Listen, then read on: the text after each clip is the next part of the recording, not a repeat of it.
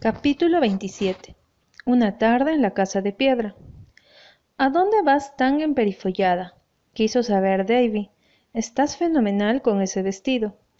Ana había bajado a comer con un vestido nuevo de muselina verde pálido, el primer traje de color que usaba desde la muerte de Matthew. Le sentaba muy bien, haciendo resaltar los delicados tintes de su rostro y el brillo satinado de su cabello. Davy, ¿Cuántas veces te he dicho que no debes usar esa palabra? le regañó. Voy a la morada del eco. Llévame contigo, rogó el niño. Lo haría si fuera en el coche, pero voy a ir caminando, y está demasiado lejos para las piernas de un niño de ocho años.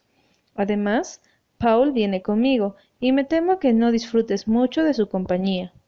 Oh, ahora Paul me gusta mucho más que antes, dijo Davy comenzando a hacer incursiones en su budín.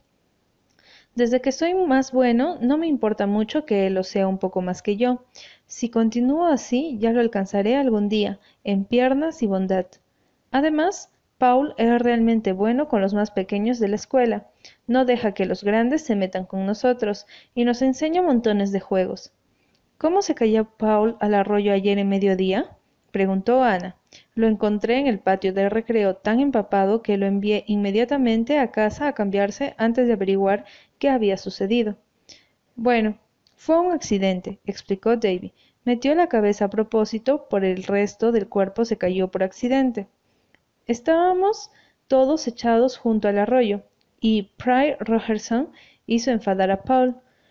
Es terriblemente mala y ofensiva, pero es guapa. Dijo que la abuela de Paul le rizaba el cabello todas las noches con bigoudis. Paul no le hubiera hecho caso, supongo, pero Grace Andrews se rió. Y Paul se puso muy colorado, porque Grace es su chica, ¿sabes? Está completamente loco por ella. Le trae flores y le lleva los libros hasta más allá del camino de la playa. Se puso tan rojo como una remolacha y dijo que eso no era cierto y que su cabello era rizado de nacimiento. Y entonces se echó sobre la orilla y metió la cabeza en la corriente para demostrarlo. No en la parte de donde sacamos el agua para beber, exclamó viendo la horrorizada cara de Marila, sino más abajo. Pero la orilla estaba resbaladiza y Paul se cayó. Te aseguro que fue una zumbillida fenomenal.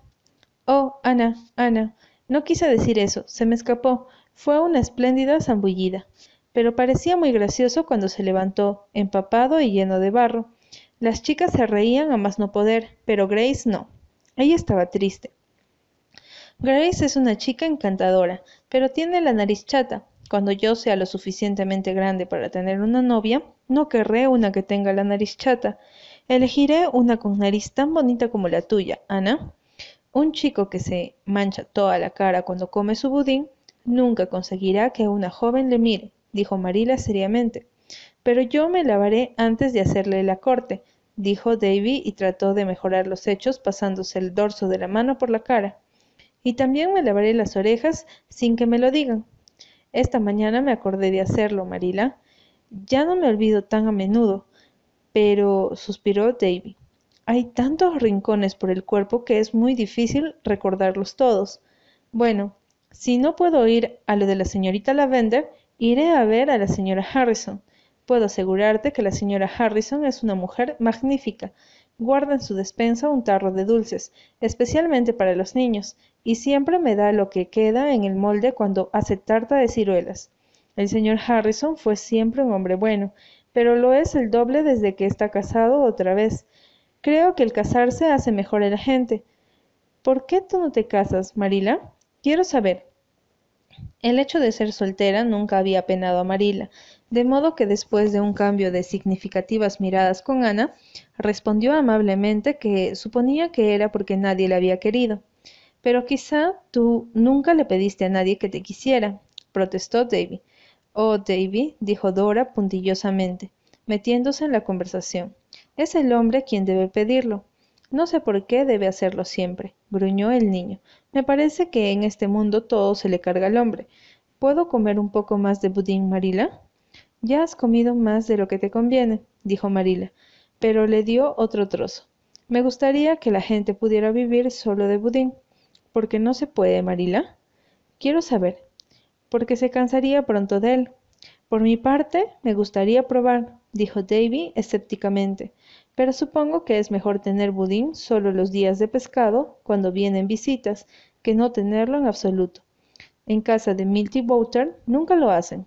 Milty dice que cuando van visitas su madre sirve queso y ella misma corta un pedacito para cada uno.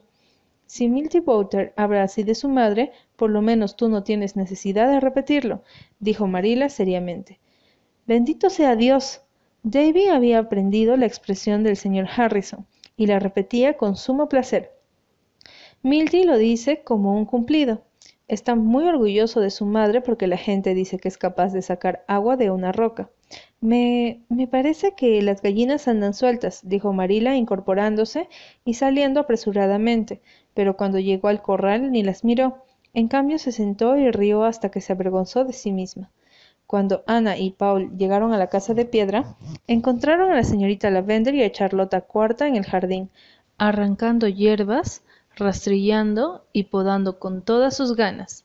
La señorita Lavender, alegre y hermosa con los volantes y cintas que tanto amaba, arrojó sus tijeras y corrió jubilosamente al encuentro de sus huéspedes mientras Charlota sonreía con alegría. Bienvenida, Ana. Suponía que vendrías hoy. Usted pertenece a la tarde, de modo que ésta tenía que traerla. Las cosas que se pertenecen siempre llegan juntas. ¿Cuántas molestias se evitarían algunas gentes con solo saberlo? Pero no lo saben y pierden sus energías removiendo cielo y tierra tratando de reunir cosas que no se pertenecen. Y tú, Paul, vaya, Has crecido. Estás media cabeza más alto que la última vez que viniste a verme.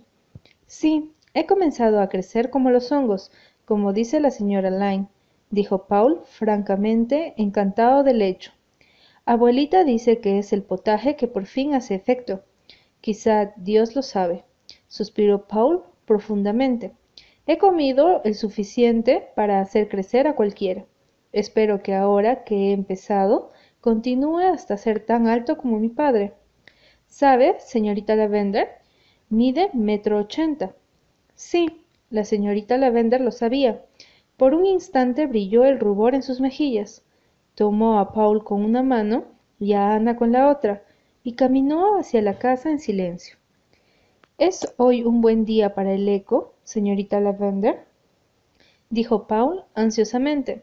El día de su primer visita había demasiado viento, y Paul se sintió muy desilusionado. Sí, realmente especial, respondió la señorita Lavender, despertando su arrobamiento. Pero primero entraremos a comer algo. Sé que tendrán hambre después de caminar tanto. Si Charlota Cuarta y yo podemos comer a cualquier hora del día, tenemos un apetito muy caprichoso. De manera que haremos una excursión hasta la despensa. Afortunadamente es encantadora y está repleta. Hoy tuve el presentimiento de que iba a tener compañía, y Charlota Cuarta y yo hemos preparado algo. Creo que usted es de las personas que siempre tienen cosas ricas en la despensa, dijo Paul.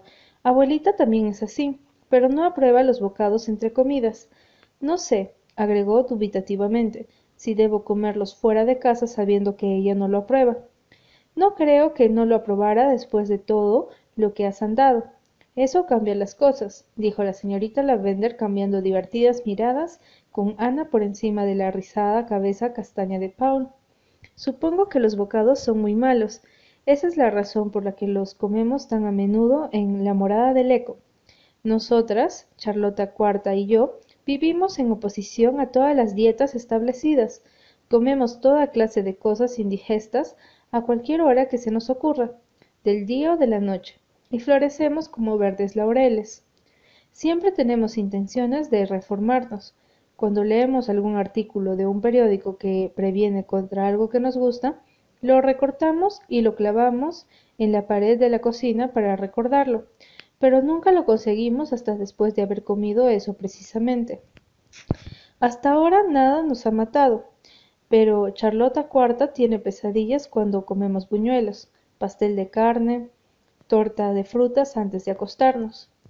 Mi abuela me deja tomar un vaso de leche y comer un trozo de pan con mantequilla antes de irme a la cama, Y los domingos por la noche añade un poco de dulce sobre el pan, dijo Paul. De modo que siempre me alegra que sea domingo por la noche, por más de una razón. El domingo es un día muy largo en el camino de la playa. Abuelita dice que para ella es demasiado corto y que papá nunca lo encontró aburrido cuando era niño. No me resultaría tan largo si pudiera hablar con la gente de las rocas, pero nunca lo hago porque abuelita no lo aprueba en domingo. Pienso mucho, pero temo que mis pensamientos sean mundanos. Abuelita dice que los domingos solo deben tenerse pensamientos religiosos, pero aquí la señorita dijo una vez que todas las ideas hermosas son religiosas, no importa sobre qué tema ni en qué día los pensemos. Pero estoy seguro de que los únicos pensamientos religiosos que admite mi abuela son los referentes a los sermones o a la escuela dominical, y cuando surge una diferencia de opinión entre la abuelita y mi maestra, no sé qué hacer. En el fondo de mi corazón Paul alzó serios ojos azules hasta el benévolo rostro de la señorita Lavender. Estoy de acuerdo con mi maestra, pero sucede que abuelita ha criado a papá a su manera, consiguiendo un éxito rotundo, y la señorita todavía no ha criado a nadie, aunque está ayudando a educar a Davy y Dora, pero no se sabrá el resultado hasta que sean grandes, de modo que a veces pienso que es más seguro seguir el método de mi abuelita. Creo que sí, asintió Ana solemnemente, de cualquier modo, yo diría que si tu abuelita y yo nos explicáramos mutuamente lo que queremos decir, encontraríamos que es la misma cosa, expresada de distintas formas. Será mejor que actúes como ella dice, dado que es el resultado de la experiencia. Debemos esperar a que crezcan los mellizos para poder asegurar que mi método es igualmente bueno. Después de comer volvieron al jardín, donde Paul trabó conocimiento con el eco. Para su contento y asombro, mientras Ana y la señorita Lavender se sentaron a conversar en el banco de piedra debajo del álamo. De modo que se irá para el otoño, Ana, dijo la señorita Lavender pensativamente. Debería alegrarme por usted, pero estoy terriblemente desesperadamente triste. La extrañaré muchísimo. A veces pienso que no vale la pena hacer amigos. Se van de nuestras vidas después de un tiempo y dejan una herida mucho más dolorosa que la soledad anterior a ellos. Eso es algo que podría haber dicho la señorita Elisa Andrews, pero nunca la señorita Lavender, dijo Ana. Nada es peor que la soledad, y yo no me voy de su vida. Están las cartas y las vacaciones. Querida, la noto pálida y cansada. Oh, gritaba Paula en el malecón donde había estado haciendo toda clase de ruidos, no todos melodiosos, pero que volvían transmutados en oro y plata por los lados alquimistas del río. La señorita Lavender hizo un impaciente movimiento con sus bonitas manos. Oh, estoy cansada de todo, hasta de los ecos. No hay nada más que ecos en mi vida, ecos de sueños e ilusiones perdidas. Son hermosos y burlones. Ana, es horrible que hable así cuando estoy acompañada. Es simplemente que me estoy volviendo vieja y no me gusta. Sé que seré una lunática cuando tenga setenta años, pero quizá todo lo que necesite es una medicina. En aquel momento Charlota Cuarta, que había desaparecido después de la comida, volvió anunciando que el rincón nordeste del campo del señor Kimball estaba rojo de tempranas fresas y preguntó si la señorita Shirley querría recoger algunas. Fresas para el té, exclamó la señorita Lavender. Oh, no estoy tan vieja como creía, y no necesito ni una sola medicina. Chicas, cuando regresen con las fresas, tomaremos el té aquí, debajo del álamo. Lo tendré preparado con crema casera. Ana y Charlota Cuarta fueron hacia el campo del señor Kimball, un lugar apartado y verde donde el aire era suave con terciopelo, fragante como un lecho de violetas y dorado como el ámbar. ¿No es este dulce y fresco? aspiró Ana. Me siento como si estuviera bebiendo de un rayo de sol. Sí, señora, yo también. Así es exactamente como me siento yo, asintió Charlota que hubiera dicho exactamente lo mismo de haber afirmado Ana que se sentía como un pelícano del desierto. La señorita Lavender no está bien, señorita Shirley.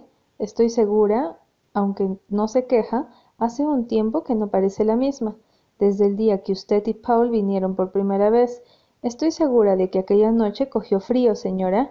Después de que ustedes se fueron, caminó por el jardín hasta que se hizo de noche, con solo un chal sobre las espaldas. Había un montón de nieve por los senderos, y estoy segura de que cogió frío. Desde entonces he notado que parece cansada y triste. No parece interesarse en nada, señora. No quiere que venga nadie, ni se arregla, ni nada, señora. Solo cuando viene usted parece animarse un poco. Y la peor señal, señorita Shirley. Charlota Cuarta bajó la voz como si fuera a referirse a un síntoma terrible. Es que ahora nunca se enfada cuando rompo algo, porque ayer, señorita Shirley, señora, rompí el jarrón verde amarillo que estaba encima de la biblioteca. Su abuela lo había traído de Inglaterra y la señorita Lavender lo tenía en gran estima.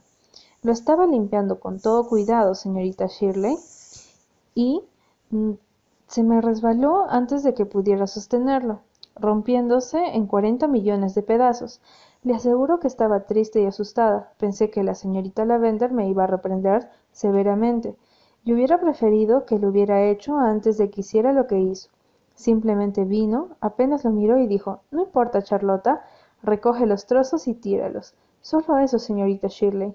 Recoge los trozos y tíralos, como si no fuera el jarrón de Inglaterra de su abuela. Oh, no está bien y estoy terriblemente preocupada. No tiene a nadie que le cuide más que a mí.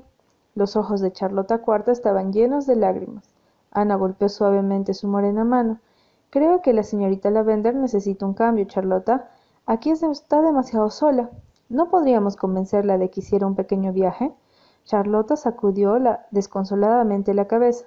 No lo creo, señorita Shirley. La señorita Lavender odia las visitas. Solo tiene tres parientes a quienes va a ver de vez en cuando, y dice que lo hace por un deber familiar. La última vez que fue, al regresar a casa, dijo que no volvería a cumplir más con su deber de familia. He vuelto a casa enamorada de la soledad. Charlota me dijo, y no quiero apartarme nunca más de ella. Mis parientes se empeñan en hacer de mí una anciana. No me gusta nada. Exactamente así, señorita Shirley. No me gusta nada. De manera que no creo que ganemos nada con presionarla para que vaya de visita. Veremos qué puede hacerse, dijo Ana decididamente mientras ponía la última fresa en su cubo rosado. En cuanto tenga mis vacaciones, vendré a pasar una semana entera aquí. Saldremos de excursión todos los días e imaginaremos toda clase de cosas interesantes y veremos si logramos levantar el ánimo de la señorita Lavender. Eso sería lo mejor, señorita Shirley, exclamó Charlotta Cuarta encantada. Estaba contenta por la señorita Lavender y por sí misma. Contó una semana para estudiar a Ana constantemente, con seguridad que podría aprender a moverse y comportarse como ella. Cuando las jóvenes regresaron a la morada del eco, se encontraron con que la señorita Lavender y Paul habían llevado el jardín a la pequeña mesa cuadrada de la cocina, y tenían todo listo para el té. Nada podía ser más sabroso que aquellos deliciosos fresas con crema, saboreados bajo un gran cielo azul salpicado de tenues y pequeñas nubes blancas, y a la sombra de los bosques con sus balbuceos y murmullos. Después del té, Ana ayudó a Charlota a lavar los platos mientras la señorita Lavender escuchaba el relato de Paul sobre la gente de las rocas, sentado ambos en el banco de piedra. La dulce señorita Lavender era una oyente atenta pero al fin Paul se dio cuenta de que había, perdido interés por sus mellizos marineros. Señorita Lavender, ¿por qué me mira así? preguntó gravemente. ¿Cómo, Paul? Como si en mi vida estuviera viendo a alguien que le recuerdo, dijo Paul, que en ocasiones podía ver tan adentro que era inútil tener secretos estando él cerca. Tú me recuerdas a alguien a quien conocí hace mucho tiempo, dijo la señorita Lavender soñadoramente. Cuando era joven, Sí, cuando era joven. ¿Te parezco muy vieja, Paul? ¿Sabe? No puedo decirlo, dijo Paul confidencialmente. Su cabello parece viejo. Nunca conocí a una persona joven que tuviera el cabello blanco. Pero cuando ríe, sus ojos son jóvenes como los de mi hermosa maestra. Le diré, señorita Lavender, la voz y el rostro de Paul eran tan solemnes como los de un juez. Creo que usted sería una espléndida mamá. Tiene en sus ojos la mirada precisa, lo que siempre tenía mi madre. Pienso que es una pena que no tenga hijos. Tengo un niño en sueños, Paul. ¿Es cierto? ¿Cuántos años tiene? Más o menos tu edad, supongo. Debería ser mayor porque sueño con él desde mucho antes de que tú nacieras, pero nunca le dejaré tener más de once o doce, porque si lo hiciera algún día crecería, y entonces lo perdería. Ya lo sé, asintió Paul, esa es la hermosura de las personas de los sueños. Se quedan en la edad que uno quiere. Usted, mi querida maestra, y yo mismos son las únicas personas que conozco en el mundo que tienen amigos solo en las fantasías. ¿No es gracioso que nos hayamos encontrado? Pero creo que esta clase de gente siempre se reúne. Abuelita nunca tiene fantasías, y Mary Joe cree que estoy mal de la cabeza porque las tengo. Pero creo que es maravilloso. Usted lo sabe, señorita Lavender. Cuéntemelo todo sobre su niñito de los sueños. Tiene ojos azules y cabello rizado. Entra a guardillas y me despierta todas las mañanas con un beso. Luego juega en el jardín durante todo el día y yo le acompaño. Sabemos muchos juegos, hacemos carreras, hablamos con el eco y yo le narro cuentos. Y luego llega el crepúsculo. Ya sé, interrumpió Paul ansiosamente. Viene y se sienta a su lado, así, porque naturalmente a los doce años es muy grande para subirse a su falda, y recuesta su cabeza sobre su hombro, así, y usted lo rodea con sus brazos fuertes, muy fuertes, y apoya su mejilla en sus cabellos, así, ¿Eso es lo que sucede, señorita Lavender? Oh, usted sí lo sabe. Así lo halló Ana al salir de la casa de piedra, y algo en el rostro de la señorita Lavender le hizo sentirse a disgusto por molestarlos. Me temo que debemos irnos, Paul, si queremos llegar a casa antes de que oscurezca. Señorita Lavender, voy a invitarme pronto a pasar una semana entera en la morada del eco. Si viene por una semana, le haré quedarse dos amenazó la señorita Lavender. Capítulo 28 El príncipe regresa al palacio encantado. El último día de clases llegó y pasó. Se llevó a cabo un triunfal examen semestral y los alumnos de Ana se comportaron espléndidamente. Al terminar le dijeron un discurso y le regalaron un escritorio. Todas las chicas lloraron y se rumoreó que algunos de los chicos también, aunque siempre lo negaron. Las esposas de Harmon Andrews, de Peter Sloane y de William Bell volvieron juntas a casa, comentando los acontecimientos. Creo que es una lástima que Ana se vaya, cuando los pequeños están tan apegados a ella, suspiró la señora de Peter Sloane, que tenía costumbre de suspirar por todo, hasta por los chistes. Pero también, añadió apresurada, me he enterado de que el año próximo tendremos una buena maestra. Estoy segura de que Jane cumplirá con su deber, dijo la señora Andrews algo estirada. No creo que pase por el tiempo contándoles cuentos de hadas a los niños o vagando por los bosques con ellos, pero su nombre figura en la lista de honor de inspector, y la gente de New Bright está muy triste por su partida. Me alegra de verdad que Ana vaya a la universidad, dijo la señora Bell. Siempre lo quiso, y será muy bueno para ella. Bueno, no lo sé. La señora Andrews estaba determinada a no estar completamente de acuerdo con nadie ese día. No veo que Ana necesite más educación. Probablemente se case con Gilbert Blythe si a éste le dura el entusiasmo hasta que después de terminar sus estudios. ¿Y de qué le servirán entonces el griego y el latín? Si allí pudiera aprender cómo manejar a un hombre, entonces tendría sentido que se fuera. Según murmuraciones que corrían por Avonlea, la señora Andrews nunca había aprendido a manejar a su hombre, y como resultado el hogar de los Andrews no era exactamente un modelo de felicidad doméstica. He visto que la citación de Charlotte Whitton para el señor Island estaba en el presbiterio, dijo la señora Bell. Eso significa de pronto le perderemos.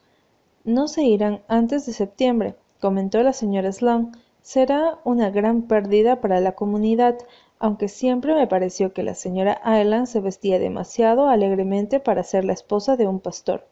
Pero ninguno de nosotros es perfecto.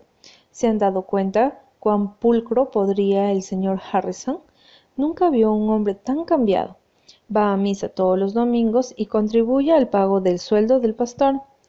Paul Irving se ha hecho un muchachito, dijo la señora Andrews. Era tan pequeño para su edad cuando vino aquí. Hoy casi no le reconocí. Está empezando a parecerse a su padre. Es un muchacho muy inteligente, dijo la señora Bell. Lo es, pero. La señora Andrews bajó la voz. Creo que dice cosas raras. Grace me dijo al regresar del colegio la semana pasada que él le contó un terrible galimatías sobre gentes que vivían en la costa cosas en las que no puede haber un punto de verdad. Le dije a Grace que no les creyera y me dijo que Paul no esperaba eso tampoco. Pero si no esperaba que le creyese, ¿para qué se lo contó? Ana dice que Paul es un genio, dijo la señora Sloane. Puede que lo sea. Uno nunca sabe qué esperar de estos americanos, dijo la señora Andrews. El único contacto de esa señora con la palabra genio era bajo la forma popular de decir que tiene un genio a la persona de carácter algo irritable. En el aula, Ana se hallaba sentada sola ante su escritorio tal como lo estuviera dos años atrás, el primer día de clases, con la cara apoyada en la mano y los húmedos ojos mirando pensativamente el lago de las aguas refulgentes a través de la ventana. Su corazón estaba tan triste por la partida de sus alumnos que la universidad había perdido todo su encanto por el momento. Todavía sentía el abrazo infantil de Annette Bell y escuchaba su lamento. Nunca querré a otra maestra tanto como usted, señorita Shirley. Nunca, nunca.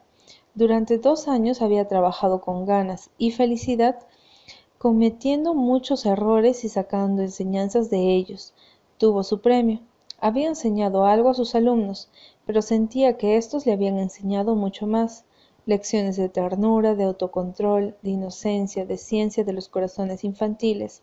Quizá no había tenido éxito en inspirar alguna ambición hermosa en sus alumnos, pero, gracias a su dulce personalidad más que a todos sus, ciudadanos preceptos, les había imbuido enseñanzas que les serían necesarias en el futuro, adoptando la verdad, la cortesía y la bondad, manteniéndose alejados de toda falsedad, mezquindad y vulgaridad. Quizá eran inconscientes de haber aprendido tal lección, pero la recordarían y la pondrían en práctica hasta mucho después de haber olvidado la capital de Afganistán o las fechas de la guerra de las dos rosas. Se cierra otro capítulo de mi vida, dijo Ana en alta voz mientras echaba llave al pupitre. Se sentía realmente muy triste por ello, pero lo romántico de la idea del capítulo cerrado la consolaba un poco. Ana pasó una semana al comienzo de las vacaciones en la morada del eco, y todos se divirtieron mucho. Llevó a la señorita Lavender de compras al pueblo y la convenció para que se comprara un nuevo vestido de organdí. Luego llegó la excitación de cortarlo y coserlo juntas, mientras la feliz Charlota Cuarta se encargaba del tijereteo. La señorita Lavender se había quejado de que no podía sentir mucho interés por nada, pero los ojos le volvieron a brillar ante su bonito vestido. Qué tonta y frívola debo ser, suspiró. Estoy completamente avergonzada de que un vestido nuevo, aunque sea de organdí, me ponga tan alegre, cuando una buena coincidencia y una contribución adicional a las misiones extranjeras no lo consiguieron. En la mitad de su visita, Ana regresó a Tejas Verdes para remendar las medias de los mellizos y responder al cúmulo de preguntas de Dave. Por la noche, fue hasta el camino de la costa a ver a Paul Irving, mientras cruzaba frente a la baja y cuadrada ventana de la sala de estar de los Irving. Vio al pequeño Paul sentado en el regazo de alguien, pero al instante siguiente el niño cruzó corriendo el salón. Señorita Shirley, gritó excitado. ¿Sabe qué ha ocurrido? Algo maravilloso. Papá está aquí. ¿Qué le parece? Papá está aquí. Pase. Papá, esta es mi maestra. Steve Irving se adelantó con una sonrisa a recibir a Ana. Era un cincuentón alto y guapo, con cabellos grises, ojos azules y profundos y una cara fuerte y triste. Justo la cara de un héroe de novela, pensó Ana, mientras se estremecía de satisfacción. Hubiera sido desilusionante conocer a alguien que debía ser héroe y contarle calvo o encorvado o carente de belleza masculina. Ana hubiera considerado terrible que el objeto del romance de la señorita Lavender no hubiese estado a la altura de sus antecedentes, de modo que esta es la linda maestra de mi hijo, de quien tanto he oído hablar, dijo el señor Irving con un sincero apretón de manos. Las cartas de Paul hablaban tanto sobre usted que casi me siento como si la conociese desde hace tiempo. Quiero agradecerle lo que, me lo que ha hecho por mi hijo. Creo que su influencia ha sido exactamente lo que necesitaba. Mamá es una mujer muy buena y cariñosa, pero su sentido común escocés no podía comprender un temperamento como el de mi pequeño. Usted le ha dado lo que le faltaba.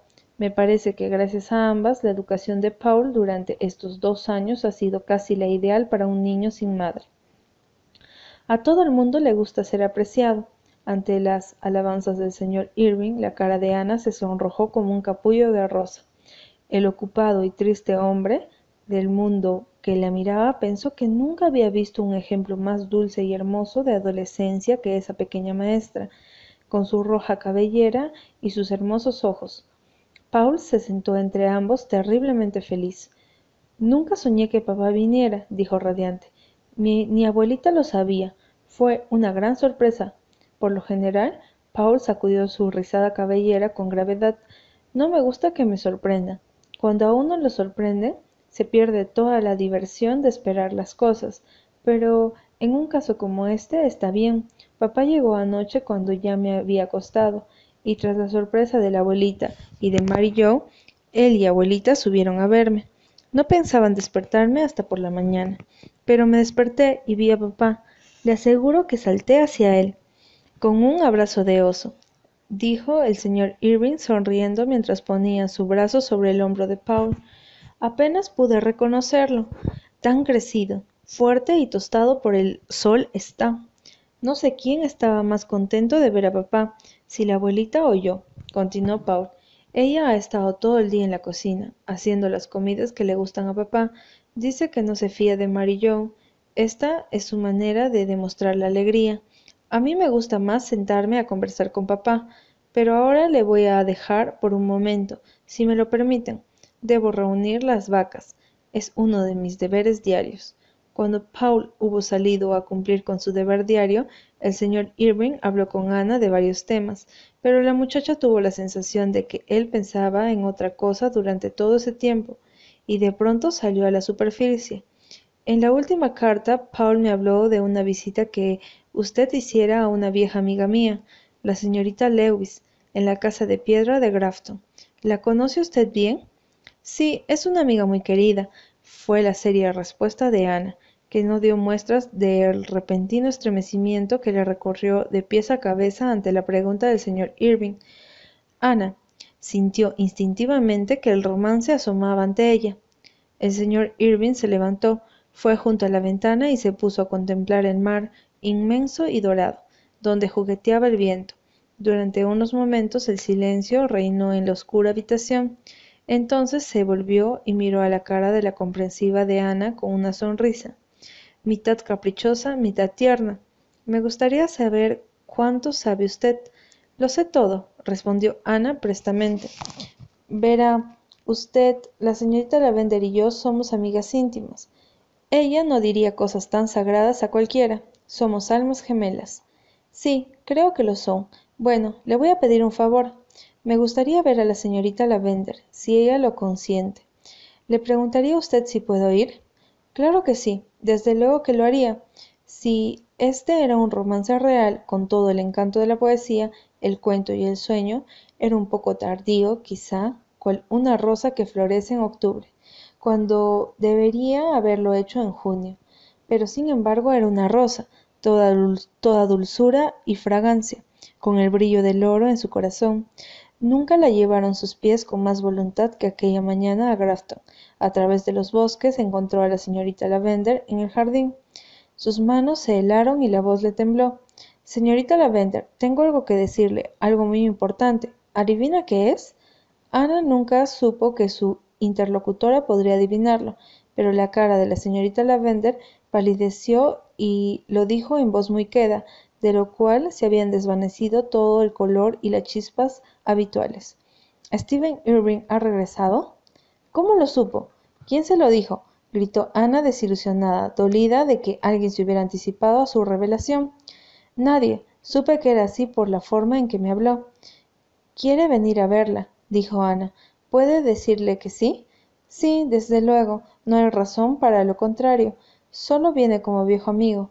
Ana tenía una opción particular sobre el asunto cuando entró apresuradamente en la casa para escribir una carta sobre el escritorio de la señorita Lavender. Oh, es delicioso estar viviendo una novela, pensó alegre. Desde luego que todo saldrá bien. Debe salir. Y Paul tendrá una madre como necesita y todos serán felices. Pero el señor Irving se llevará lejos a la señorita Lavender. Y Dios sabe qué le ocurrirá a la casita de piedra. Y además que esto tiene dos caras, como todo el mundo. La carta importante fue escrita y la propia Ana la llevó al correo de Grafton, donde pidió al cartero que le dejara en la oficina de Avonlea. Es muy importante, le aseguró Ana ansiosamente.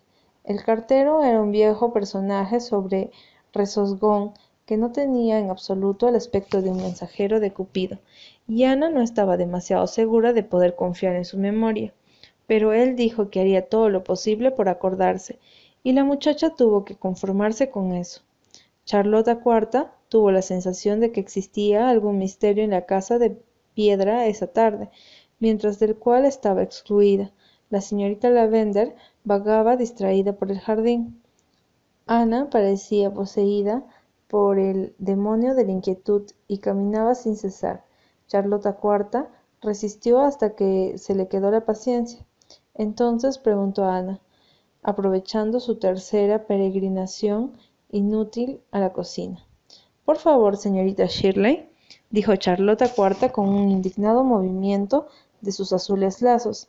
Se ve bien claro que usted y la señorita Lavender tienen un secreto y creo, con perdón si me adelanto demasiado, señorita Shirley, que está muy mal que no me lo digan cuando hemos sido tan amigas.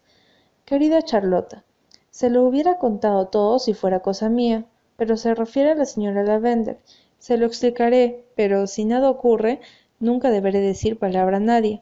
Verá, el príncipe encantado viene esta noche. Vino hacia mucho, pero huyó en un momento de locura y vagó a, a lo lejos, olvidando el sector del mágico sendero del castillo encantado, donde la princesa lloraba por él hasta quedarse su fiel corazón. Pero al fin lo recordó, y la señorita, aún espesa, porque nadie excepto su príncipe encantado puede sacarla del castillo. Oh, señorita Shirley, ¿qué es eso en prosa? dijo la sorprendida Charlota. Ana rió.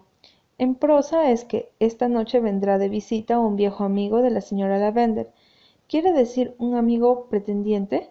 Probablemente eso sea lo que quiere decir en prosa, contestó Ana con seriedad. Es el padre de Paul Stephen Irving y Dios sabe qué pasará, aunque debemos desear lo mejor, Charlota. Espero que se case con la señora Lavender, fue la inequívoca respuesta de Charlota. Algunas mujeres están destinadas a ser solteras y temo que yo soy una de ellas. Señorita Shirley, señora, ¿por qué tengo muy poca paciencia con los hombres? Pero la señorita Lavender no y he sufrido mucho pensando qué haría ella cuando yo creciera y tuviera que irme a Boston.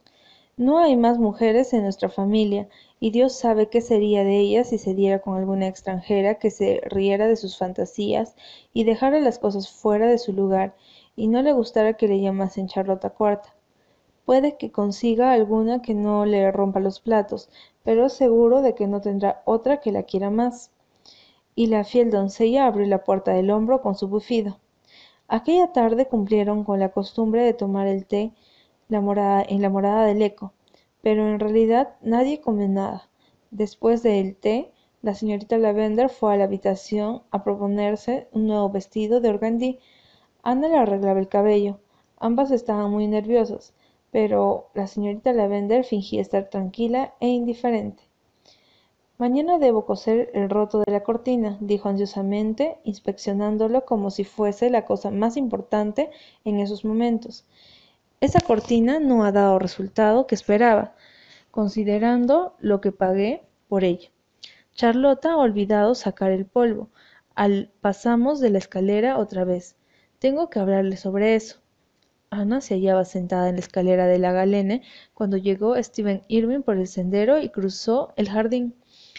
Este es el lugar donde el tiempo no corre, dijo mirando en derredor.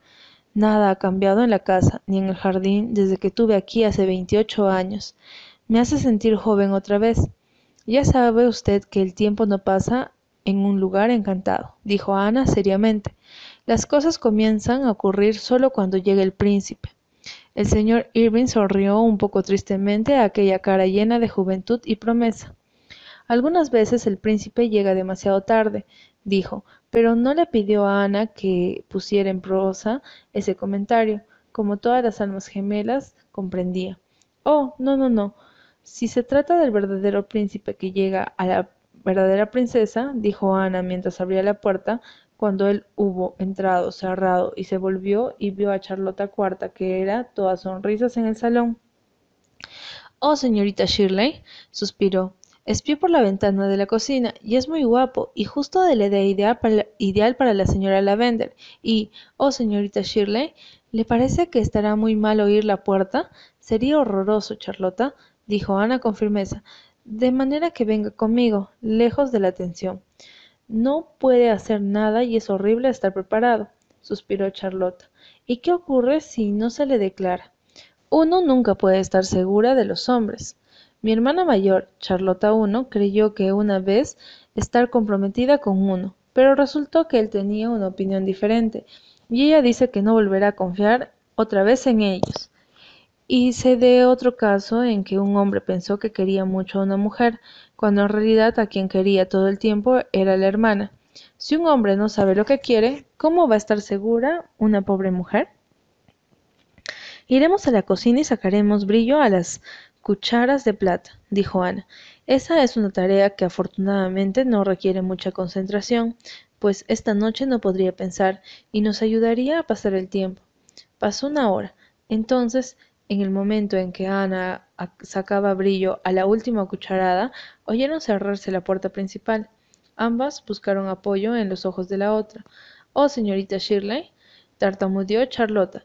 Si se va tan temprano es que no hay nada. Si lo sabía. Volaron a la ventana. El señor Irving no tenía intención de partir. Él y la señorita Lavender estaban recorriendo lentamente el sendero central y en dirección al banco de piedra. Oh, señorita Shirley, señora, ¿le ha pasado el brazo por encima? murmuró contenta Charlota Cuarta. Él debe haberse declarado, de lo contrario ella no se lo permitirá. Ana cogió a Charlota por la cintura y se pusieron a bailar hasta quedarse sin resuello. Oh, Charlota, gritó la muchacha alegremente, no soy una profetisa, pero voy a hacer una profecía.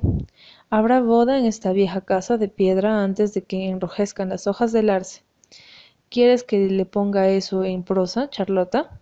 No, eso puedo entenderlo, dijo ésta. Una boda no es una poesía, señorita Shirley. Señorita Shirley, está llorando. ¿Por qué? Oh, porque es todo tan hermoso y tan novelesco y romántico y triste, dijo Ana secándose las lágrimas. Es todo muy hermoso, pero también triste. Desde luego que es un riesgo casarse con alguien, concedió Charlota Cuarta, pero una vez que está hecho, hay muchas cosas peores que el marido.